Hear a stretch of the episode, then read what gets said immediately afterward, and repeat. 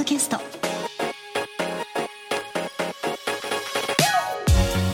皆さんこんにちは。3月14日火曜日いかがお過ごしでしょうか？今週も名古屋のスタジオからお送りしていきます。ガーリレディオポッドキャストお相手は私高田沙織です。そしてこの方にもご登場いただきましょう。皆さんハッピーホワイトデー。幸せな今日お過ごしでしょうか？ディレクターの足立です。よろしくお願いします。よろしくお願いいたしますはい。ハッピーホワイトデーということですけど、はい。ホワイトデーの思い出何かありますか？ホワイトデーの思い出はえっ、とホワイトデーの日に、えーお返しをしようと思って、うん。えー約束をしましてその渡したい人とね。はい。彼女さんと。そうですね、うん。はい。彼女彼女になったのかなあまだその時は。付き合ってもうないぐらいの。若い頃のちょっと思い出の話なんですけど、はい要するにバレンタインデーでもらって告白をされたのでそれのお返しをしなくては自分も好きだったし、とはい。まあ、ありがとうの意味と、はい。ちゃんと自分からも好きですよと、ええ。お付き合いしましょうみたいなことを言おうかなってそうです。一番いい時期じゃないですか、はい。いいですね。若い頃の話ですよ。もっとちょうだい。そういう話、もっともっと。もう最近そういうドキドキとか 初々しさに飢えてるので。はい。何ですかね？ええ。飢えてきません、そういうのそうですね。僕はあの普通に今あれですもん、うん。一番何がしたいかって言われたら、はい。普通にプラトニックなデートしたいですね。わかります、うん。飢えちゃってますね私たちはい。別にね、あの何かそのたらればとかあんまりそういうものも考えずに、うん。でそれをこうね前日とか明日10時に待ち合わせだなとかあっていうのをちょっとこうそわこそわ感したりちょっとこう晴れたらいいなとか、うん。そういうなんていうんですかねあの懸念のない そういうことがやっぱ今ね求められますよね。そうですね。でそんな頃のお話です。あはい。へー。だからすごくそのあなんかそのアポイントを取るにしたって、今みたいになんかね LINE でどうのとか携帯でとかっていう時代じゃなかったのであの思い切って家電ですよ。ドキドキの。ドキドキの家電ですね。そう大学生の時でもそう家電でしたからね僕ら。だからもう本当に意を決して電話をしてうん。で「何々さんいらっしゃいますか?」っつってお母さんが出てね。で 明日みたいな何々何々くんから電話よっていうのはありましたよね。でどうやら小さい頃私もまだはい。中高校に入る前ぐらいうんに、高校に入る前ぐらいにポケベルが出て、はいはい。え高校生になってえはい。PHS うん。ピッチ？ピッチってやつですね。そうそうピッチを持たせてもらったのかな、はい。うん。そう。だからねどうやらその彼女の方は、はい、もうやっぱりウキウキだったらしくて彼女は彼女で、うん、でお母さんにいろいろなことを喋ってたらしいんですよね、うん、だからその今本当にまさに幸田さんが実演してくれたみたいに、来たよみたいな。お母さんもテンション上がっちゃってて。上がるよね娘さんのね、うん。そういう。嬉しい話はね。なんかそれを急に今思い出しました。あー、はい。い、い思い出ですね、はい。うん。でなんかあのバス乗ってあのちょっと洒落た当時の洒落たいわゆるあのカフェバー的なところにケーキを食べに行って、でコーヒーとケーキでなんかおしゃべりをし始めたらもうもうなんかお互いねいろんなことを話したいじゃないですか。だからね3時間とか4時間とかいたんですよね。なんですかね昔のああいう学生時代っていうのは、うん。本当にたわいのない話をするだけで34時間過ぎてましたよね。うん。まあそんな話で、まあ、これで多分あの1話をかあの終わっちゃうぐらい長い話になるといけないんでちょっとこの辺でやめときますけど。わかります、はい。そういう初々しい時代も、足立剛さんにはあったということを証明されましたね。恥ずかしながら。おめでとうごありがとうざいます。ございます、はいハッピーバレンタインじゃなくてハッピーホワイトデーよかったですね。ハッピーもうバレンタインは終わりましたからね。ね。はい、お疲れ様でございます。良い一日をお過ごしください。はい。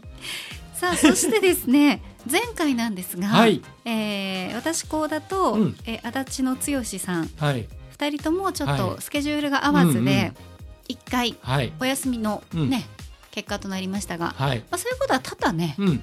ありますね。多忙な私たちですので。自分で言わないですよ そういうことは。そうですか、うん、時間がないとね、うんはい。忙しいっていう人はね、ええ。あの違うんだ自分で言わない。あわかりました。そうなんですよ。はい。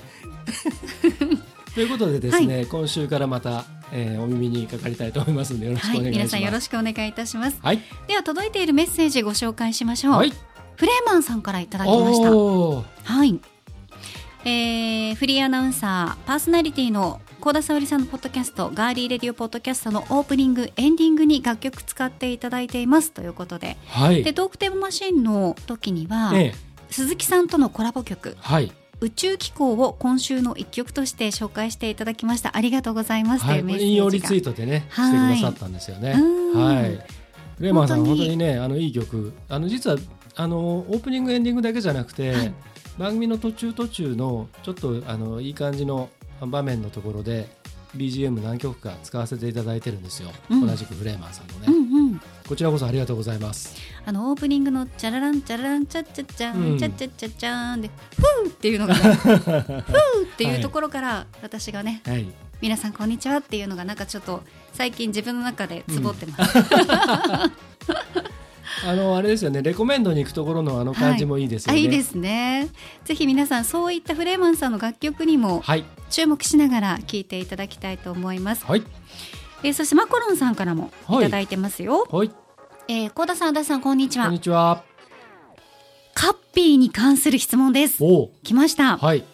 以前にうんグッズを企画する話を聞いた記憶がありますが、うん。カッピーストアを覗いてみてもそのままなので、うん。もう期待する方が無理な話なんでしょうか？ということで、うん。いや、マコロンさん、うん。これはですね、うん。まだはい、企画の段階でうん。止まっているというだけのお話で、はい。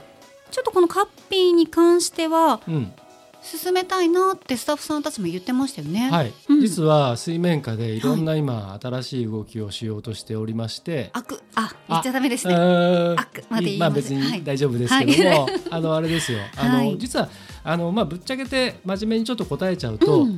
あのグッズ開発ってあのただでできるもんでもないしそうですね。作ったところで、うん。例えば1個2個売れたところでやっぱりなかなかこちらとしてもそれはね見通しが立たないのででそういう中でいろいろ実は企画をしてましてで今話題のあれをあくあ、えー それです。はいあくうん、を今作ろうとしておりまして、えー私足立が陣頭に立ちましてですね、はいえーそれのリサーチをしております。じゃあ楽しみですね。はいまあどうなるかはまだわからないですけどね。でそしてまああのイベント、うん番組のオフ会のようなイベントをぜひ、ね。いろんな規制も緩和されてきているので、はい。ということで幸田さんと楽しめるような機会を企画してくださることを望んでますとうん。いただいてますね。まあ、オフ会はやらないと思います。うん。あのぶっちゃけて言うと、はい。あのまあ何らかのそのなんかライブイベント的なねものはあの、あいいですね、うん。やったことないですもんむしろねガリレディのうんね。ガリレディのそのうん。ライブイベントっていうかね、うん。あのそういうのはあの企画ししたいなとは思ってます。単なるオフ会は多分やらないです。うんはい。はい、でもいろんなねうんイベントがまた戻ってきて、うんお客さんを入れてっていう形になるとね、そうですね。そういったものもねはい。また告知できるときはうん告知してまいりますので、はい。よろしくお願いいたします気長にお待ちください。はいありがとうございましたさあ番組へのメッセージは今聞いてくださっていますガーリーレディオポッドキャストのページにメッセージフォームがありますのでそちらから送っていただくか番組のツイッターもありますぜひフォローしていただいてコメントメンションダイレクトメッセージリツイートで番組に参加してください。ハッシュタグはひらがなでガリレディガリレディです。あ言えなかった。ガリレディ ガリレディです。皆さんからのメッセージお待ちしています。それでは今回も最後までお付き合いよろしくお願いします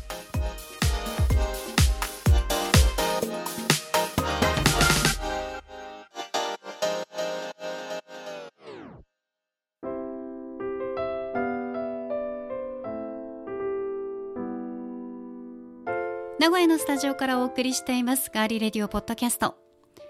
さて今年は東日本大震災が起きた2011年3月11日から12年です。ガーリーレディオポッドキャストでは毎年この季節になると震災を忘れないで伝えていくことでいざという時に備えること。そして防災について考えるきっかけにしてもらえたらと番組を通してお伝えしています。さあ今年はですね名古屋市港区にあります名古屋市港防災センターで先週3月7日から始まった企画展。陸前高田市との3.23絆の日パネル展示ご紹介したいと思います。皆さんもこう名古屋に来た時とかだとかあとは、まあ、名古屋に住んでいらっしゃる方は行ったことがあるよという方もいらっしゃると思いますが名古屋市港防災センターは災害時に応急対策活動の拠点となるとともにいざという時に備えて市民一人一人が災害の実態を正しく知りそれに対処する方法を身につけていただくための施設となっています。今日は施設スタッフの木村香織さんにお電話でお話を聞かせていただこうと思います。では呼んでみましょう。木村さんこんにちは。こんにちは。はじめましてよろしくお願いいたします。よろしくお願いいたします木村さん。はい。はじめに木村さんがいらっしゃいます名古屋市港防災センター。知らない方のためにどのような施設かご紹介いただけますか？はい、えー、名古屋市港防災センターは災害について見て学んで体験することでいざという時に備えて何をすべきか知ることができる名古屋市の施設ですはい。私も名古屋市港防災センター伺ったことがあるんですけどやっぱりその実際に起こったものの展示がされていたりするとそれを目にすると心にかなりこうはあっていう衝撃を受けたりとかねそういうこともありましたけど団体で予約をすれば今木村さんがおっしゃってくれたように学んで体験する、まあ、見ることもそうなんですが防災体験ができたりもしますしぜひですね皆さん一度足を運んでいただきたい施設となっていますが木村さんも来館した方にそういったいろんな説明もされてるんですよね。はい、そうです。あの団体を予約しなくてもですね、はい、普通に一般でご来館いただいた方で、まあ、体験希望の受付をしていただければ、はい、えー、地震体験であったり、あとは飛び出す映像で、えー、過去に起きた台風であったり、また今後、はい、はい、起こるかもしれない津波の様子を、えー、飛び出す映像 3D シアターで体験することができます。ぜひ皆さんも体験しに足を運んでみてください。えそして3.11東日本大震災から12年となりますね。企画展陸前高田市との3.23絆の日パネル展示が3月7日から開催されています。まず被災地の陸前高田市と名古屋市の関係について教えてください。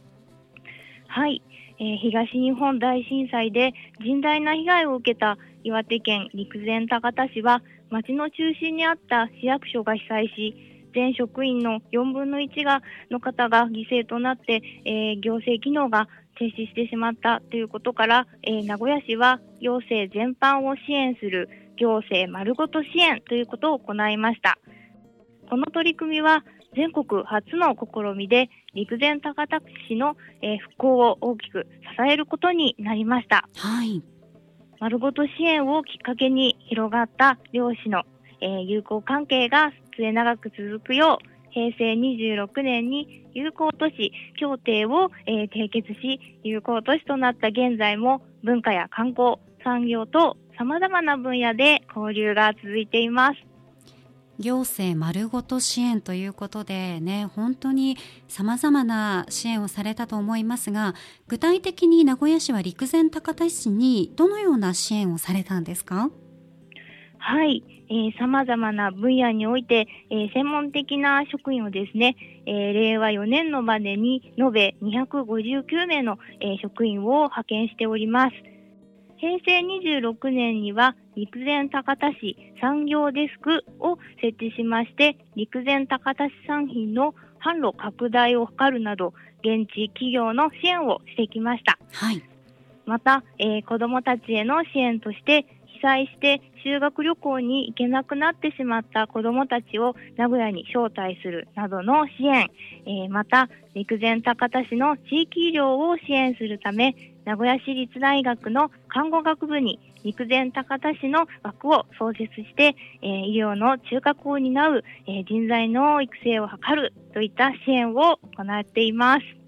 大人だけではなくてそういった子どもたちのためにそしてこれからを、まあ、医療を、ね、こう担っていく人材の育成というところまで幅広い支援をされているんですが漁師の交流というのは今もずっと続いてるんですよね。はい、えー、職員派遣や子どもたちの交流のほかにも文化や産業スポーツなどさまざまな分野で市民同士の交流が続いています。えー、今年はこの企画展でですね、はい、えー、陸前高田市と名古屋市の中学生の子どもたちの、えー、交流があって、その中学生がグループで話し合って、一緒に作成した、えー、自分たちにもできることということをまとめた絆プランというものがですね、展示されています。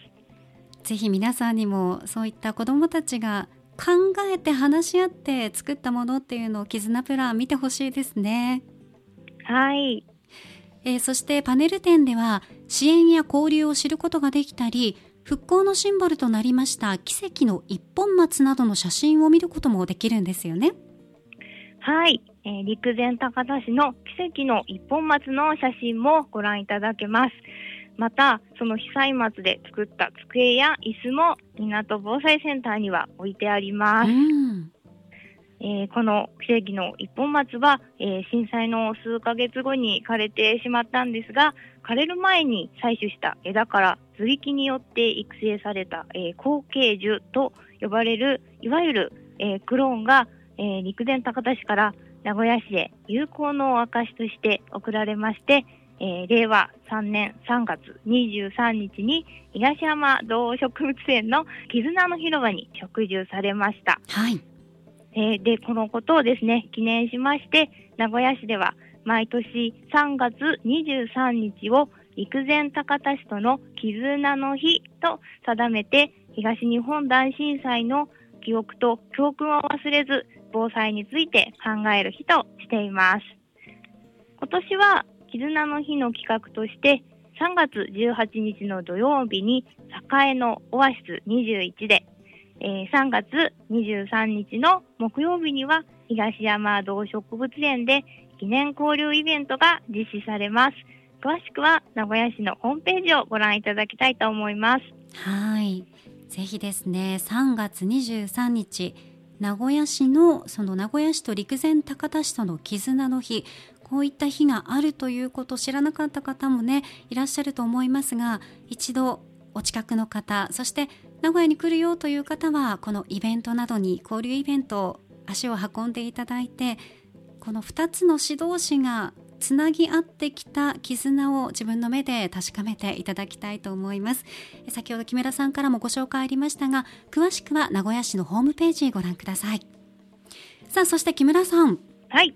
この他にも3月は春休みがやってくるということで春休みのお子様とご家族を中心に幅広い世代にも楽しんでいただけるようなさまざまなイベントを企画されてますよね。はい。主なイベントご紹介していただけますか？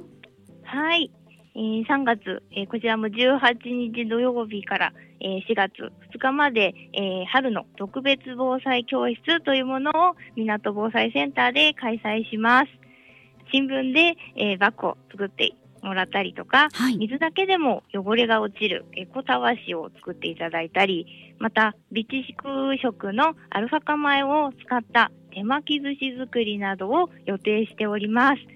詳しくはまた、えー、港、こちら防災センターのホームページをご覧いただきたいと思います。はい。あ、あとですね、あの、今、名古屋市では、えー、現在、あの、防災をもっと日常にキャンペーンを、えー、3月末まで実施しております。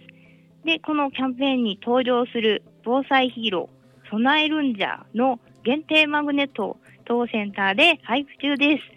なくなり次第配布終了ですので、ぜひこの機会にご来館いただければと思います。はい、ありがとうございます。木村さん。はい。少しあの質問したいんですけど、はい。木村さんこういったあの名古屋市港防災センターではい。来館された方にいろんな説明をされてますけど、はい。やっぱりこう皆さん最初にこう説明を来館して聞き始めて、はい。で全部を聞き終わった時ってやっぱこうちょっと顔つきが違うなとかあ何かそれぞれに思うところがあったんだろうなみたいなことを肌で感じることってありますか？はい。えー、とですね、まあ、特に、やはりあの、地震の体験がちょっとできるんですけども、震度7相当の過去に起きた地震を1分ぐらいで体験できるんですが、はいその体験した後にですね、まあ、皆さんがすごい揺れたねとか、こんなに揺れるんだったら、ちゃんと家具固定しなきゃいけないねと、こう自然に皆さん口に出して、いろいろ感じていただいているので、うんはい。やはり、まあ皆さんぜひ体験をちょっとしていただいて、防災意識をですね、高めるこうきっかけにこのセンターに来ていただいて、えーやっていただきたいなと思います。そうですねいつ来るかわからないそういった大きな地震に備えることももちろん大切なことではありますけどこういった体験をすることでどれぐらいのことが自分の身に起こりうるのかっていうこともやっぱり知ることそれも防災の一つのきっかけになりますよね。はい。うんぜひ皆さんご来館いただければと思います。では木村さん最後になりましたがリスナーの皆さんにメッセージをお願いします。はい。えー3月は東日本大震災が発生した月になります。ぜひ、えー港防災センターにお越しいただいてですね、えー防災意識を、えー高めていただければなと思っております。はい、ありがとうございます。ガーリーレディオポッドキャスト、この時間は、名古屋市港防災センタースタッフの木村香織さんにお話を伺いました。木村さんどうもありがとうございました。ありがとうございました。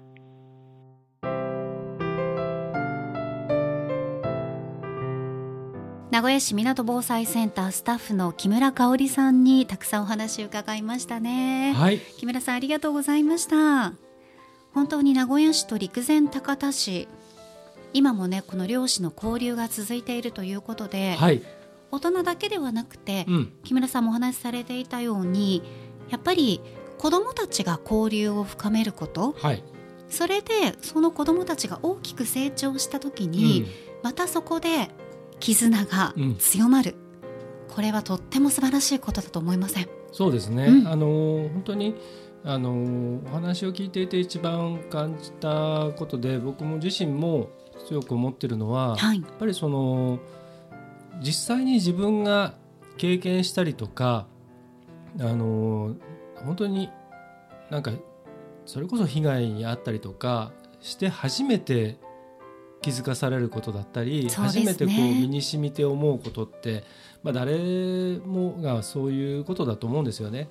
やっぱりこう対岸の火事じゃないですけどあの、うんまああいう風になったら怖いねぐらいには思ってたとしても本当にそれがリアルなものとしてねあの感じられるっていうことになるまでっていうのはやっぱり本当に体験してみるまではわからないこともたくさんあると思うんですが、まあ、それをその子どもたちは多分きっといろんなことをもっと敏感に感じてるところもあるだろうし本能的にこう守っていかなきゃいけないことっていうのも感じてたりするでしょうからそのその被災地の子どもたちと名古屋の子どもたちが交流することによって、うん。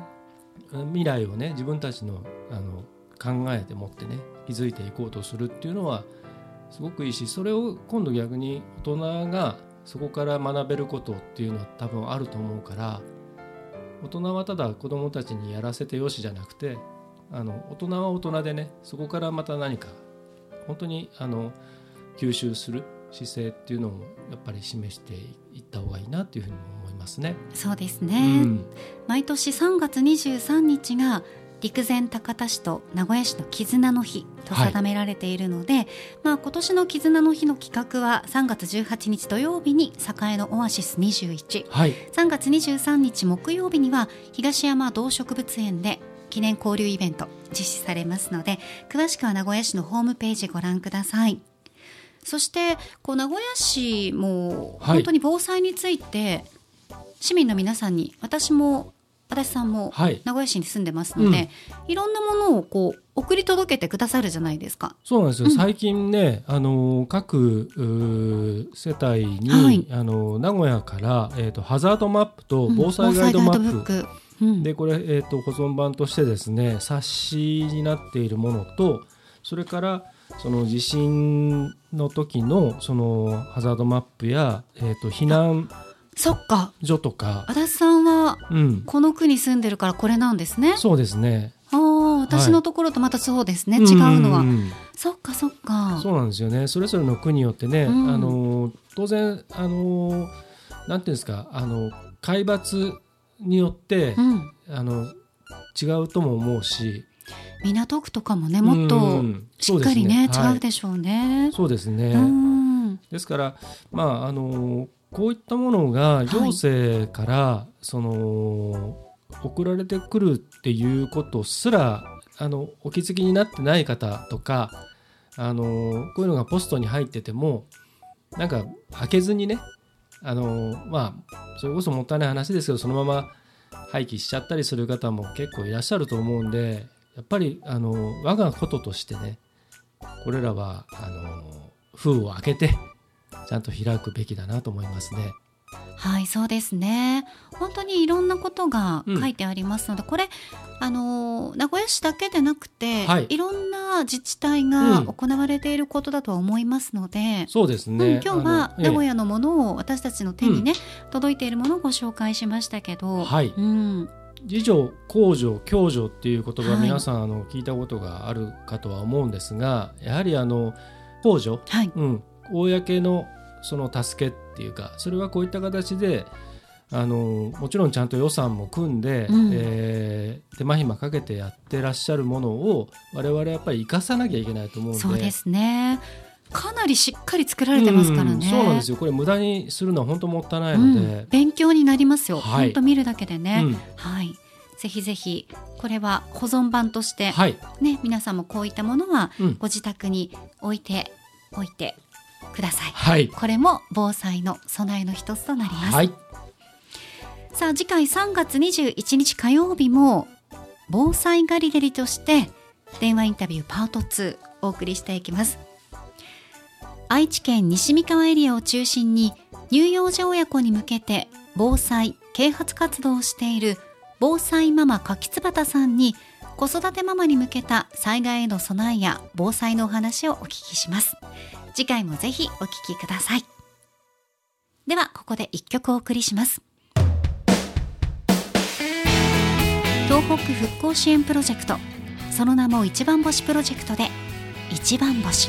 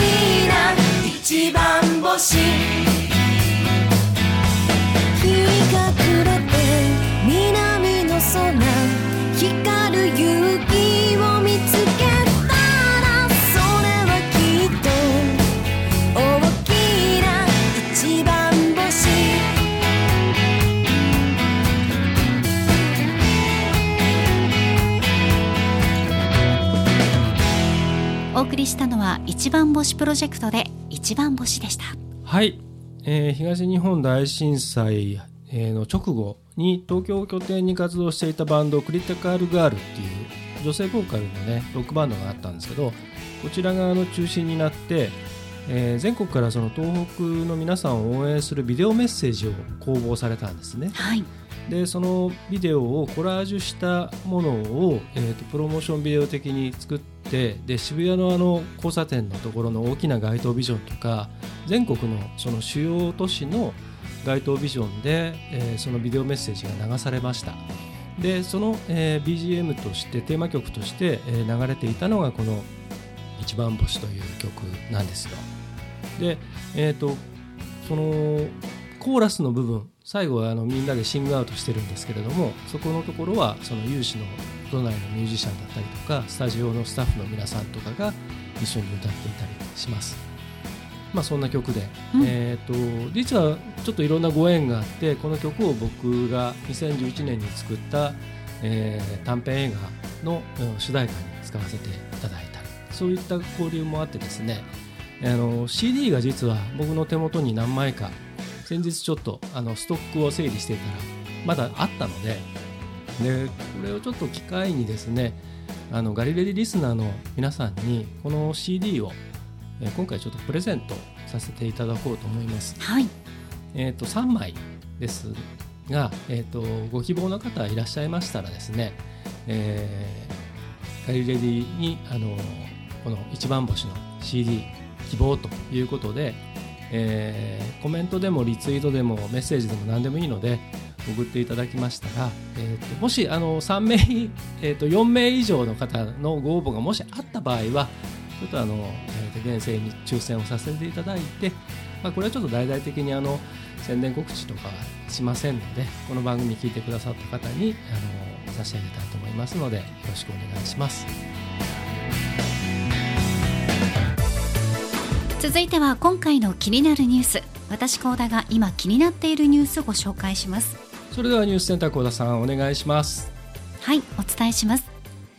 JAXA 宇宙航空研究開発機構は新たな宇宙飛行士の候補者として世界銀行上級防災専門官の諏訪誠さんと日本赤十字社医療センター外科医の米田あゆさんの2人を選んだと発表しました以上ニュースをお伝えしましたありがとうございました。えー残念ながら我々は選ばれませんでしたけれどもこのお二人のあのご活躍を応援したいと思います。それでは小田さん補足お願いします。だって応募もしてないでしょ？いつ応募してたんですいやもうあれですよ脳内であ脳内で以前気になる、うんね、ニュースで紹介した時に、はい。ねこっそり脳内で応募してたんですか？そうですね。誰脳か内で応募してもダメですよ。繋がってないですからね。はいはいそこは繋がってないですよ、うん。さあ以前ね紹介しましたけど宇宙飛行士の候補者の募集、うん。今までよりも応募資格がかなり緩和されていた今回なんですが、はい。選ばれたお二人は過去最多の4127人の応募者の中から選抜されましたはい。すごいですね、うん。14年ぶりに新しい日本人の宇宙飛行士が誕生することになりますはい。まず諏訪さんなんですけど諏訪誠さんは前回の試験では落選していたそうではい。再チャレンジしてこれまでで最年長の合格者となりましたうん。米田さんは女性としては向井千秋さん山崎直子さんに続く3人目で正式に飛行士になれば現役最年少となります。はい、最年長と最年少。うん、やっぱりそれだけこうあのずっとね諏訪さんはチャレンジされてきて、うん、米田さんはいや今だと、うん、お医者さんやってるけど今うん。行くんだっていうね、はい、気持ちがあったんですうね、ん、14年ぶりの新しい日本人宇宙飛行士が誕生ということになりますが正式な宇宙飛行士になれば諏訪さんと米田さんは日本人として初めて月面に降り立つ可能性があるということです。いや夢がありますね。うん、あのーまあ最近ねちょっと残念なニュースがあのーありまして、えー日本の国産ロケットそうです H3 が、ね。あのー延期に延期を重ねた挙句、えー指令破壊というような結果になってしまったんですけれども、ね飛び上がった瞬間うん。はあよしって思いましたけどね。うんそうですね、うん。関わったそのいろんな技術者やあの企業の皆さんはもう本当に小躍りして喜んだと思うんですがまずはその後ねちょっと残念なことになってしまって。はい。ただその宇宙開発に対してのいろんなその賛否といいますかねそれはあのあるとは思うんですけどでも、うん、まあやっていかなきゃいけないことは確かで、うん、それが、まあ、平和利用されていくのが、ね、一番望ましいし、ええでそれをその各国その今、まあ、はっきり言っちゃうとその、ね、あの宇宙ステーション国際宇宙ステーションにしてもやっぱりロシアの問題も今あるじゃないですか。でもそこは科学者としてあの協力し合っていかなきゃいけないところがあるから、まあ、かろうじてそこはね今まだ維持されてますけれども、まあ、その中でこの日本人宇宙飛行士のそのいろんな可能性っていうことはやっぱりそれはそれでやっていかないといけないことですからね。そうですねうんまあ、そんな中でこの諏訪さんとその米田さんがねあのさっき幸田さんも、ね、言ってましたけどその何回も何回も今までトライチャレンジしてきてやっとこう掴んだ諏訪さんと新たに最年少としてねあの活躍の場を作っていこうとしている米田さんっていうのは本当にいいろんな意味でちょっと期待そうなんですよ。してね、ちょっとすごくあの陳腐な言い方ですけどすごく面白い組み合わせだと思うんですよね。それはもう本当に我々としてはもう応援したいなとし続けたいなというふうに思いますね。はい。どうなるかこれからも注視していきたいと思います。はい、今週の気になるニュース新しい宇宙飛行士候補者が決定についてご紹介しました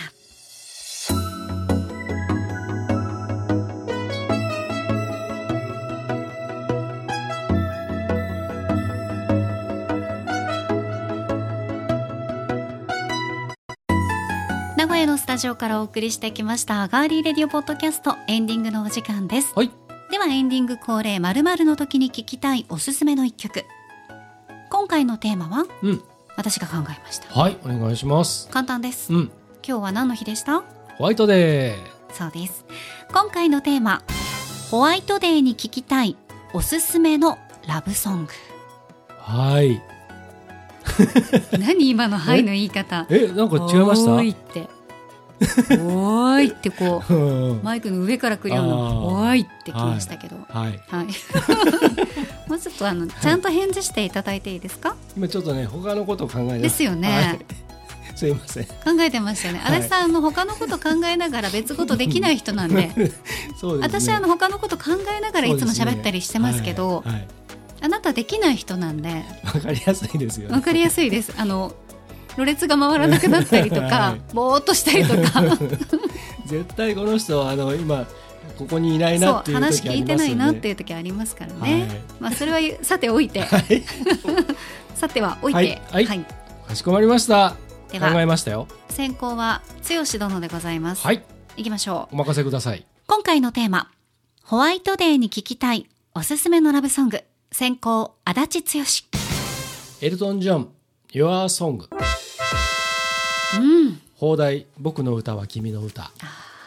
いいですね。はい、これまああのとっても有名なはい曲でして、うんいろんなあの、まあ、CM だったりとか、は映画だったりとかドラマとかいろんなもの永で遠に使われ続けますよね。うんまあ、本当に普及の名作、うん普遍的な一曲ですよね。はい。あのすごくシンプルな歌詞であの自分は何ができるかわかんない。で自分がもし道化師だったらあのこういうことができるかもしれない。自分がもし芸術家だったらこういうことができるかもしれない、でもそんなことは僕にできない。けど僕は歌を作るよ。君のために歌を作るよっていう男の歌なんですけれども。でそのこれは君の曲だってあなた言っていいよと。この歌は自分の歌だよってもうみんなに言っていいよっていうねあの歌なんですよ。でその君がこの世界にいてくれるだけで、えー人生はなんて素晴らしいんだっていう本当にねシンプルなメッセージなんですよねだから今日のあのオープニングでも話しましたけどそういうピュアなイノセントなそのなんていうんですかねあの好きといううん。思いっていうかねそれを今改めて大事にしたい今日この頃であります。はいということで、えー なんかニヤニヤしてますけど小田さんが。はいじゃあ小田さんにも、えーレコメンドしていただきましょう。はい。今回のテーマホワイトデーに聴きたいおすすめの一曲高校幸田沙織。菅田将暉、虹。うん。私もそうなんですよ。本当にもう、はい。ピュアな、はい。ストレートなはい。ものを選ばせていただきました。スタンドバイミードラえもん2の主題歌でしたけど、一生そばにいるから、うん。一生そばにいて、一生離れないように一生懸命に。うん。なんていう、なんていうストレートな、うん。ピュアな言葉なんでしょうか。ね？そうですね。ご本人、菅田将暉さんご本人もちょうど結婚をね、発発表するタイミングとかとはい。重なったこともありましたよね。うん。した後かする頃かね。うん。そうですね。うん。はなので本当になんかすんごいピュアだなと思って、あの二人の、うん。あれ主演した映画何でしたっけ？あの糸？うん。がねあのなんか今見返すとなんかニヤニヤしちゃいますよね。わかります。二人がね。そう。たくさん今までもね、はいはい。あの共演を重ねてらっしゃって、その時にっていうはい。ね、そうですね。こともね、はい。言われてましたけどいやーそういうなんかうんねえ一生そばにいるから一生そばにいてって。うん。なかなかね、うん。言えないんじゃない？うん。今。そうかもしれないですね。だからあのもう古いあの歌の一節でうん。あのなんだっけお前100までわしゃ99まででしたっけ？の逆だったかな？うん、とにかくああで100歳まで生きたら、うん。その99歳まで自分は生きるみたいな、うん。まあ、ずっととにかくいてみたいな昔からよくそういうなんかありましたけど、うん。なんかずっとこうい一緒にいて添い遂げるみたいなね。ああそういうことですね、うんそういうのが今なかなかね。そう。あのない時代ですからね。そうですね、はい。離れないようにこのさ一生懸命にっていうのもうね、ん、そうそうそうどちらもそういう努力をするうん。一生懸命さもそうですね。なんかすごくいいなってこの曲を聴くとい。いなって思います、はいピュアっていいね、うん。本当ですよ、うん。よそごと考えてました？まだちょっと今半分ぐ一らい。瞬一瞬ね。ですよね。うん。大丈夫ですか？まだ終わってないんです。よ 今日はねたくさんの、はい。たくさんお話をねはい。はい伺ってきましたけどもうぼーっとされてますから今日ほとんど広大が喋ってたからまあいいわみたいな。ああ。俺も全然喋ってないからもういいんだわっていう感じですけいやいやいやそんなどことないですよ。大丈夫です大丈か夫ですよ。お勉強しましたねちゃんと。はい。はい。忘れないですね、うん。いいですね。はい。はい。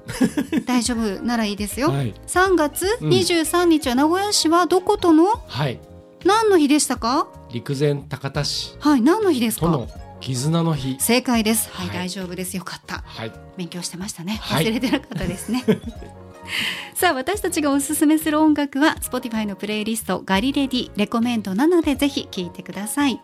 ガリレディのポッドキャストとともにプレイリストもフォローして楽しんでください。さあ今週も最後までお付き合いいただきましてありがとうございました。もうねぼーっとされていましたけどだいぶまあ、まだちょっとねボケっとされてますけど。うん。ちょっとね春の陽気にね誘われて、うん。ちょっとこう意識がね眠たくなりますよねこの時期。今日は朝から何度かございます。もう私はそれどころじゃありません。花粉で。花粉でうね、うん。ん。僕もその余波かもしれませんけれども、ね今年は本当にたくさんの花粉が飛んでますので、うん。今まで花粉症じゃなかった方も症状が出る方非常に多くいらっしゃるみたいですね、まだまだ杉ヒノキ ねうん。続いていくと思いますので、はい。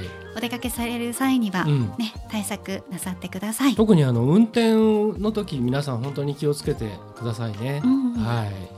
うっかりこうくしゃみした瞬間にこうね変な操作しちゃったりとかねハンドルとかってなるといけないので、うん、あの交通事故にも気をつけていきましょはいそうしましょうう。はい。ガーリーレディオポッドキャストここまでのお相手は？ディレクターの足立でした。そして私高田沙織でしたでは皆さん素敵なホワイトデーお過ごしください来週もお楽しみに